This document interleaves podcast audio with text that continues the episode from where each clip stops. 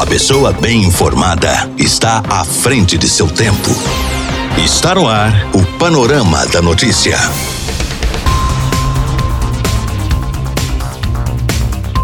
Olá para você, boa tarde. Hoje, quinta-feira, 25 de fevereiro de 2021, está no ar mais um panorama da notícia atualizando o que é informação em Rio Paranaíba e em toda a região para você. Eu sou Gilberto Martins.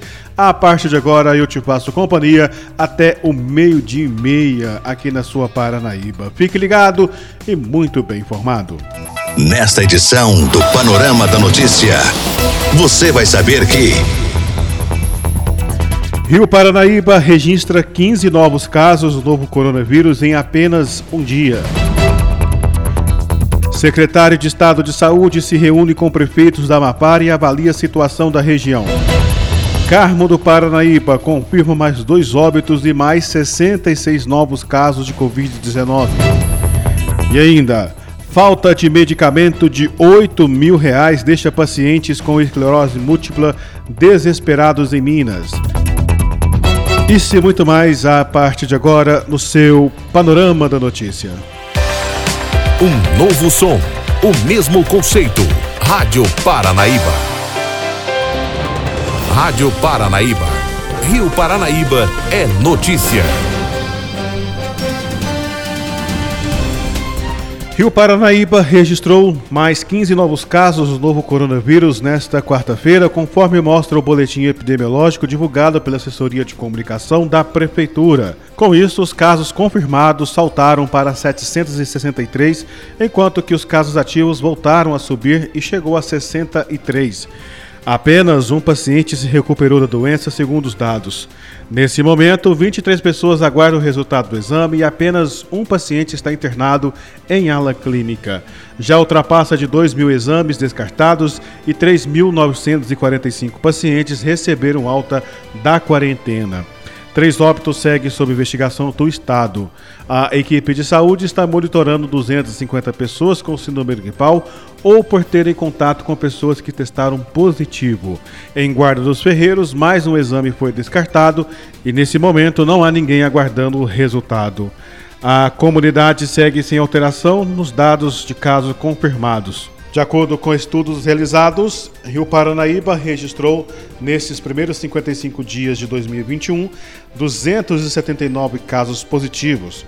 Somente em fevereiro, até o momento, foram 129 casos, porém os dados ainda poderão aumentar, uma vez que ainda falta apenas quatro dias para o mês acabar. Música, informação, informação. A credibilidade está no ar. Rádio Paranaíba. Rádio Paranaíba. Rádio Paranaíba. Destaques da região do Alto Paranaíba.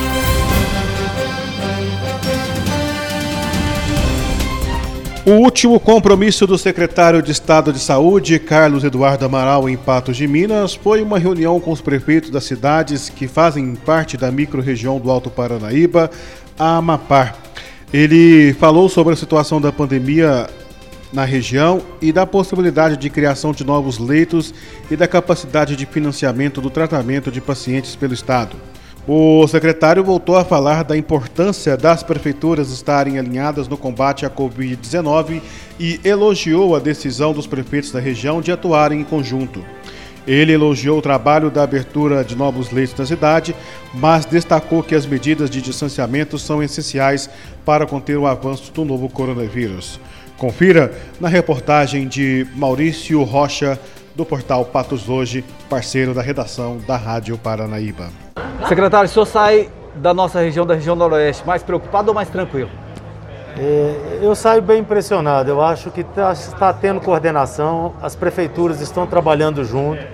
Patos de Minas conseguiu já abrir de, de 10 leitos para 30 leitos de terapia intensiva. Nós vamos apoiar a abertura de mais leitos.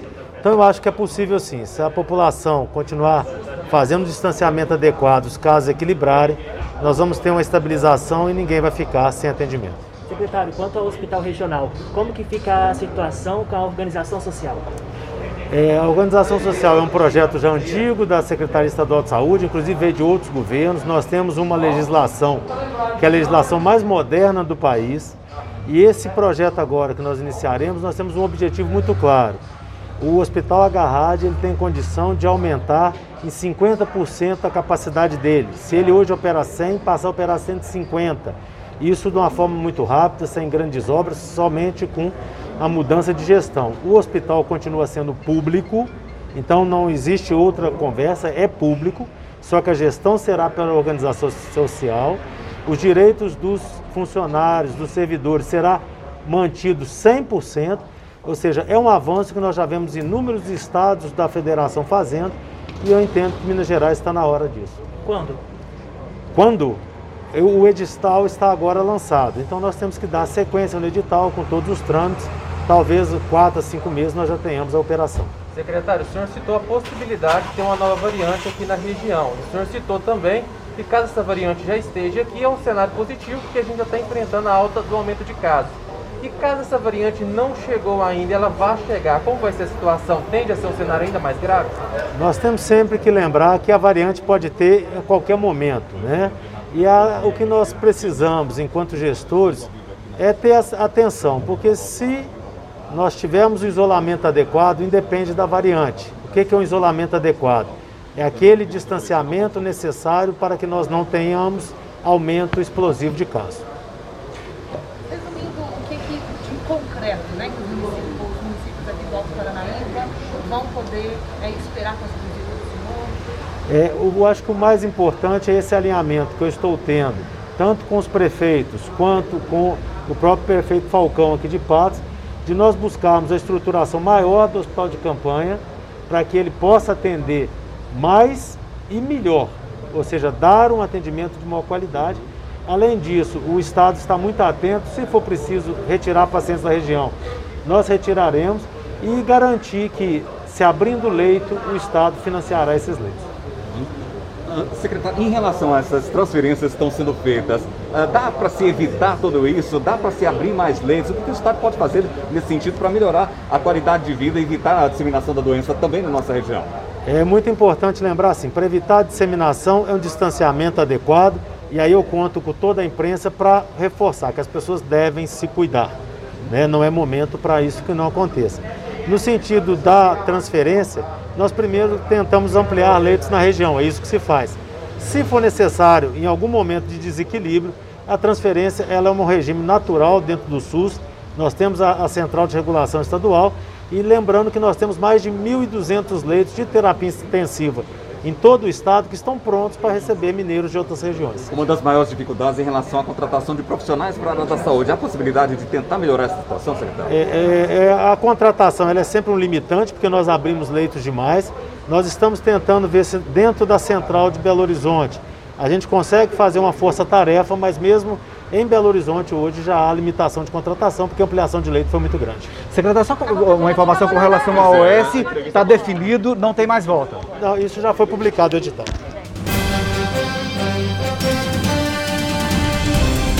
E os números da pandemia do novo coronavírus em Carmo do Paranaíba não param de subir, mesmo diante de um decreto com mais medidas rigorosas. Nas últimas 24 horas foram confirmados mais 66 novos casos, fazendo com que o número de casos confirmados subisse para 1.259. Nesse momento, há 279 pacientes isolados, sendo que destes, 16 estão internados em centros de terapia intensiva e 34 em clínica médica. Três casos suspeitos estão hospitalizados também em clínica médica. O município confirmou mais dois óbitos em decorrência da doença e oito continuam sendo investigados como suspeitos. Até o momento foram notificados 3.806 casos e 899 pessoas já se recuperaram da Covid-19 e foram liberadas do isolamento. A maior incidência de casos continua entre mulheres, que representam 50,60% dos casos. Também na tarde dessa quarta-feira, a Prefeitura divulgou que o prefeito César Caetano do PL testou negativo para o Covid-19. Na última quinta-feira, o prefeito chegou a divulgar um vídeo informando que estaria de quarentena, uma vez que sua namorada havia testado positivo. Até então, César estava despachando de sua casa. Notícias com a credibilidade do jornalismo Paranaíba. 99,5 FM. Rádio Paranaíba. Minas Gerais é destaque na Rádio Paranaíba.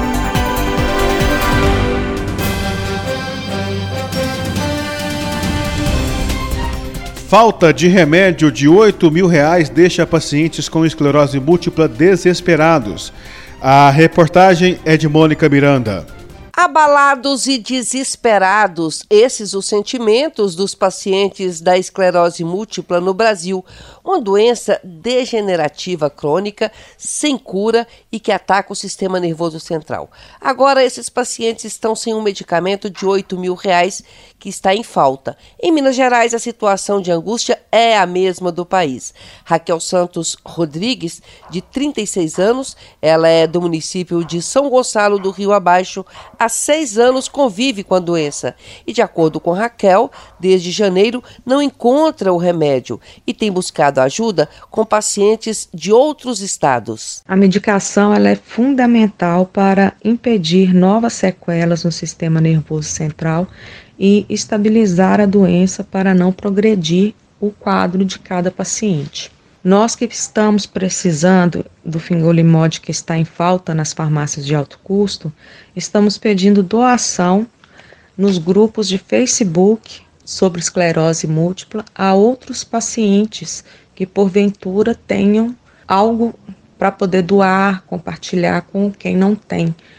E eu mesma consegui uma doação de um paciente de Goiás. Então, mais 28 dias garantidos, sem sequelas, sem risco de vida. E é desesperador estar nessa situação. Não saber como será o amanhã, se teremos ou não remédio, e ninguém nos diz com certeza o que está acontecendo. Se é contrato que não assinou em Brasília, se é falta de matéria-prima, quando voltará a ser distribuído o remédio, a gente está completamente sem nenhuma perspectiva de futuro. E em nota, o Ministério da Saúde informa que já houve o envio da pauta de distribuição do medicamento e a previsão é de que o abastecimento seja regularizado nos próximos dias e que o problema foi devido a novos contratos. Repórter Mônica Miranda. Justiça de Minas decide se criança adotada ficará com família. Vamos com as informações de Renato Rios Neto. Vai acontecer na tarde de hoje um novo e definitivo capítulo no drama de Vivi, a menininha de 9 anos que há 6 anos vive com uma família adotiva e agora a justiça quer que ela volte a viver com a família biológica. Como a Itatiaia vem acompanhando, a avó biológica da criança ganhou em segunda instância o direito da guarda de Vivi, fato que trouxe muita polêmica em todo o país.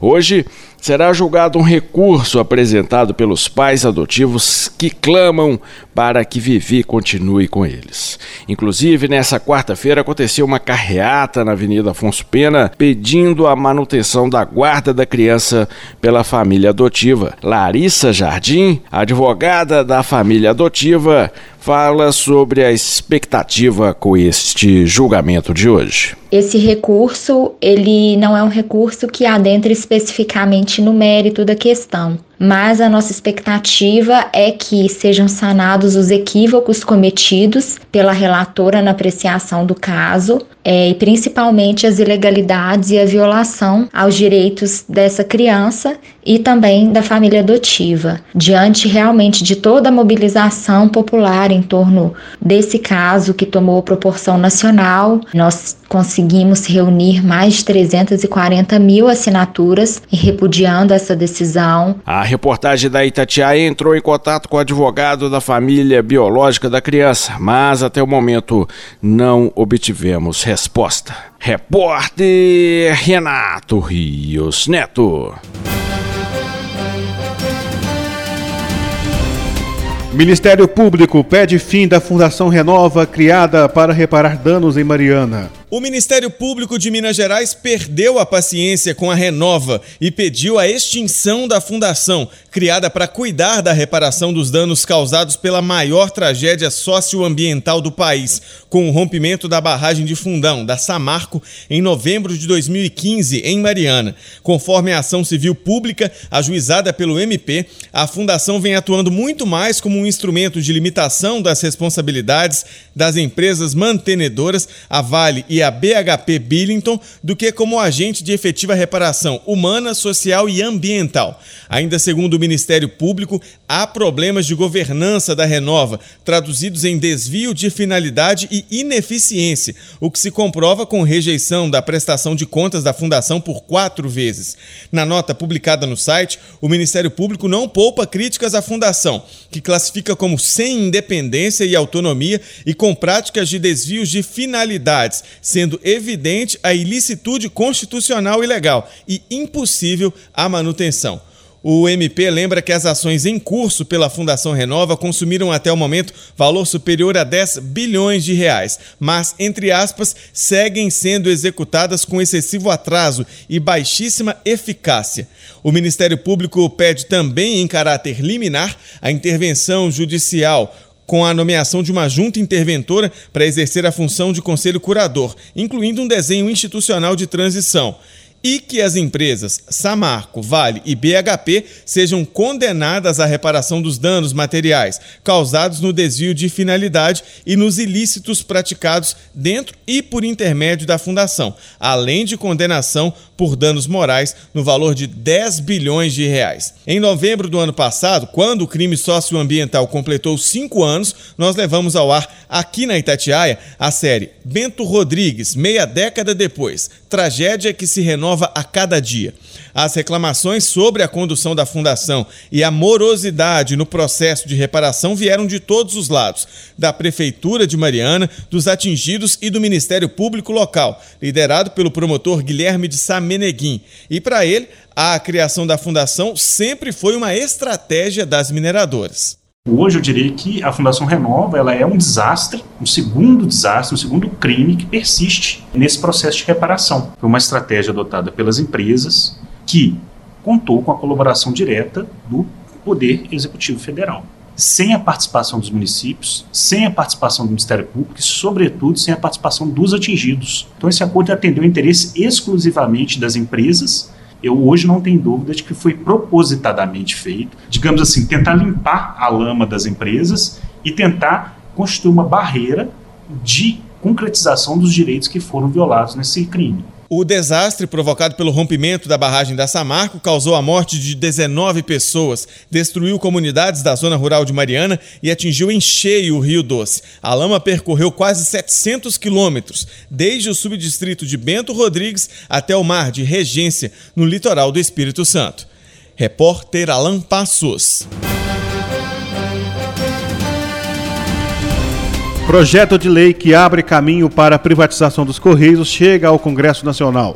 Ao lado dos ministros da Economia, Paulo Guedes, das Comunicações, Fábio Farias e também do presidente do BNDES, Gustavo Montezano, o presidente Jair Bolsonaro esteve mais uma vez pessoalmente no Congresso Nacional para entregar o projeto de lei que trata da privatização dos Correios. Na prática, o texto acaba com o monopólio da estatal sobre a entrega de cartas e reforça a obrigatoriedade da universalização do serviço postal. A proposta estabelece também que a Anatel, Agência Nacional de Telecomunicações, será a agência reguladora dos serviços postais, de acordo com o Ministério das Comunicações. Com isso, o governo federal vai garantir que a prestação do serviço postal não será deteriorada no país. Além da tramitação do projeto de lei no Congresso Nacional,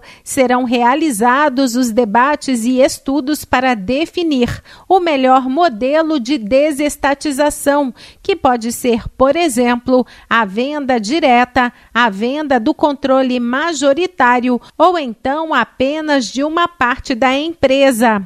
O processo inclui a análise pelo BNDES e ainda a participação da sociedade e do mercado através de audiências públicas. O Ministério das Comunicações explicou que o edital será, na sequência, remetido ao Tribunal de Contas da União e liberado então para a realização do leilão, assim que for aprovado pela Corte. As análises devem se encerrar no mês de outubro, apontando então o melhor formato para a desestatização. Também será definido ainda o valor dos correios. O marco regulatório do setor postal deve estabelecer um conjunto de regras que vão balizar a atuação do setor privado, de forma semelhante ao que foi realizado para a abertura do mercado do saneamento básico no ano passado, quando foi criado um novo arcabouço jurídico para o setor. De Brasília, Gabriela Speziale.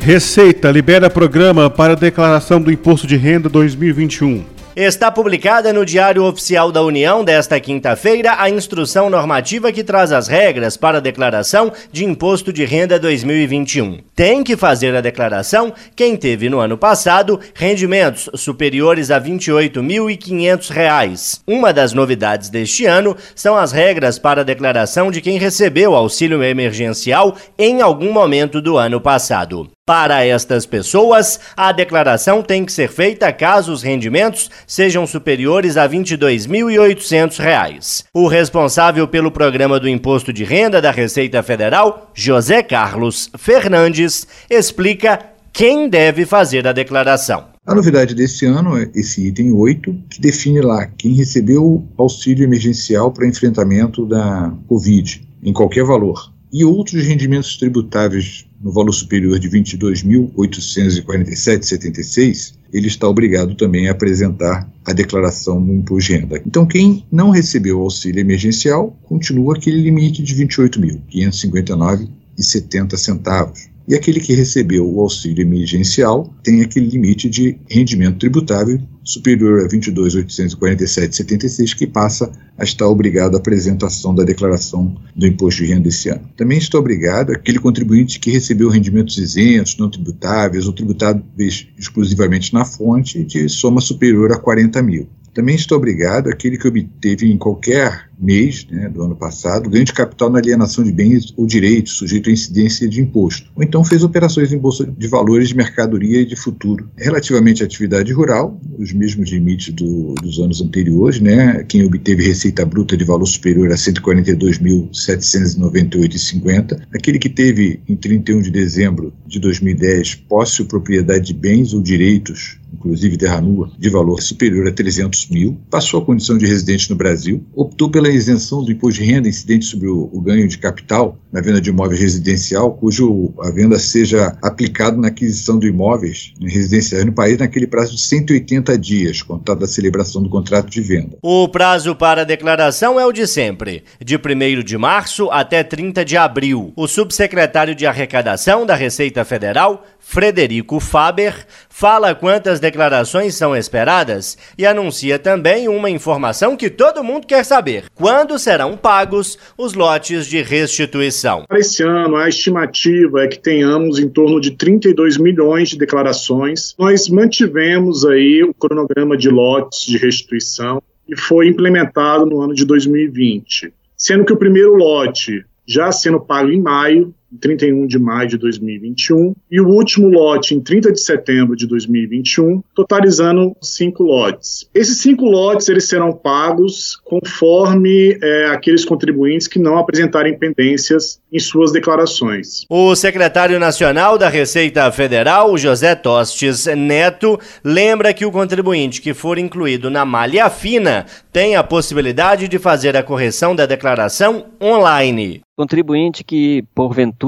tiver sua declaração retida em malha por qualquer razão, ele poderá acessar pelo portal ECAC, o Centro de Atendimento Virtual, e verificar quais as razões, os motivos que geraram essa malha. E a partir disso, ele mesmo, de modo virtual e inteiramente usando os recursos do portal, proceder às correções, enviar documentos, retificar sua declaração e resolver as suas pendências inteiramente nesta forma e nesta modalidade, retirando a sua declaração de malha, sem a necessidade de comparecer a nenhuma unidade da Receita Federal. A declaração pode ser feita de três maneiras: baixando um programa no computador, através de um aplicativo para celular ou de forma online no site da Receita Federal. Repórter João Felipe Lolli. São Paulo impõe toque de recolher entre 23 e 5 horas da manhã para tentar conter o avanço da Covid-19. As informações é com Paulo Rangel. Diante do risco do esgotamento da rede hospitalar em 22 dias por causa do aumento de casos graves de Covid, governo de São Paulo determina medidas de restrição durante a madrugada de 11 da noite às 5 da manhã começando amanhã, sexta-feira, até o dia 14 de março. O decreto não muda o funcionamento de bares e restaurantes e serviços essenciais. É voltado principalmente para festas e aglomerações, com uma força-tarefa para fiscalizar. São mais de 6.600 pacientes em UTIs, mais de 7 mil em enfermarias no estado. A taxa de ocupação de leitos está em 69% e há hospitais no interior com índices entre 80% e 100% de ocupação. São mais de 2 milhões de casos de Covid no estado. Já está confirmada a circulação de duas cepas do vírus mais contagiantes. Os prefeitos têm autonomia para definir regras. Na região metropolitana, haverá lockdown em grande parte das cidades. Já na capital paulista, o novo retorno às aulas, marcado para a próxima segunda-feira, será adiado mais uma vez com a manutenção das aulas híbridas. De São Paulo, Paula Rangel.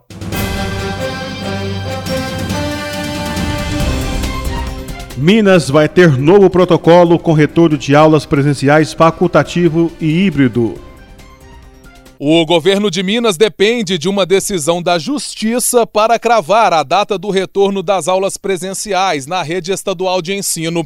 Só poderão voltar às aulas as escolas das cidades que estiverem nas ondas verde ou amarela do programa Minas Consciente e, mesmo assim, com a liberação de cada prefeitura. No fim da tarde de hoje, as pastas de saúde e educação apresentaram o novo protocolo para a retomada. Mais de 700 200 escolas estão preparadas para receber os alunos, investimento de 123 milhões de reais em adaptações. Nesta primeira fase serão priorizados os alunos a partir de seis anos de idade. Quem detalha é o secretário estadual de Saúde de Minas, Carlos Eduardo Amaral. Há critérios mínimos para retomada, ou seja, normas para o gestor, para os funcionários, limpeza, desinfecção do ambiente, espaços coletivos, ou seja, um, um protocolo realmente que é quase um checklist de adequação. Orientações para pais responsáveis e alunos estão nos nossos protocolos. Orientação para educação especial também está no nosso protocolo, assim como orientações para o transporte escolar. É só para lembrar que a nossa orientação nesse protocolo é somente se pensar e se iniciar nas regiões que estão em onda amarela. Isso é o que nós entendemos, ou seja, não iniciar a atividade escolar em, em regiões que estão em onda vermelha. Caso haja um retrocesso para a onda vermelha, esse retrocesso é acompanhado de um aumento da distância linear e um aumento da metragem de referência, assim como o Minas Consciente é, preconiza. É, e nós temos também, dentro desse protocolo, no sentido de orientar toda a comunidade, comunidade escolar, orientar as secretarias municipais de saúde, a avaliação de critérios de suspensão da aula baseada em riscos de surto. Repórter Clever Ribeiro. Esta é a Rádio Paranaíba FM 99,5. Rio Paranaíba. Telefone WhatsApp 34 3855 9195. Paranaíba FM. A sua a voz. Sua voz. Por aqui não tenho mais tempo, nós voltamos amanhã com mais informações de Rio Paranaíba e toda a região no nosso Panorama da Notícia. Outras informações em nossa programação ou em nosso site paranaibamáximos.com.br. A você que tem ligado conosco, nosso muito obrigado. Fica agora com a segunda edição do Jornal da Itatiaia, atualizando o que é informação em Minas, no Brasil e no mundo para você. Um ótimo fim de tarde, fique em casa e fique em nossa sintonia. Tchau, tchau, Rio Paranaíba. Até amanhã. Final do Panorama da Notícia. Agora você já sabe o que está acontecendo no Brasil e no mundo.